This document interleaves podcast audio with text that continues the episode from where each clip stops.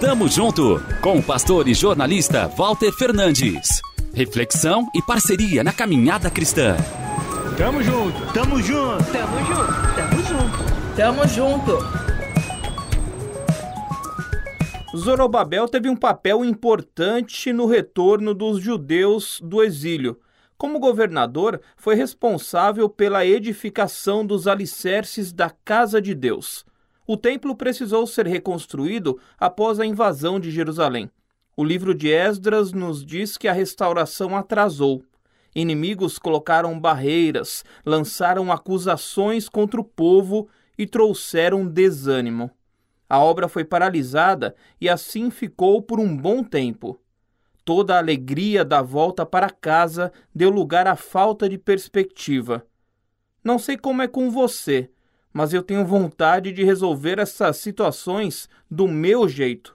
Elevar a voz, buscar alternativas, fazer o possível e o impossível. Não há nada de errado em se manifestar para que o seu direito seja respeitado, não é isso. A questão é que certas vezes não damos espaço para a ação do Eterno. Saiba que Ele está trabalhando nos bastidores, não por força nem por poder, mas pelo meu espírito, diz o Senhor dos Exércitos. Zacarias 4, 6. O Tribunal Supremo já havia trabalhado no caso de Zorobabel o rei Dário da Pérsia soube do decreto anterior de Ciro sobre a reconstrução. Eram ordens claras que garantiam, inclusive, uma ajuda para a conclusão daquela grande obra. O Espírito alinhou os corações daqueles homens aos propósitos divinos. Assim, o templo ganhou forma.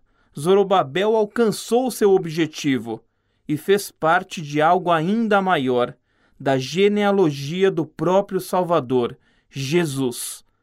Sabe, as dificuldades podem embaçar os olhos. Ficamos tentados a pensar que não há solução para o nosso problema.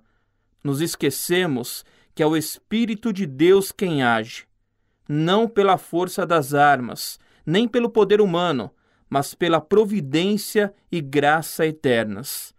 Creia, o Senhor dos Exércitos opera em favor dos seus. Tamo junto, avante!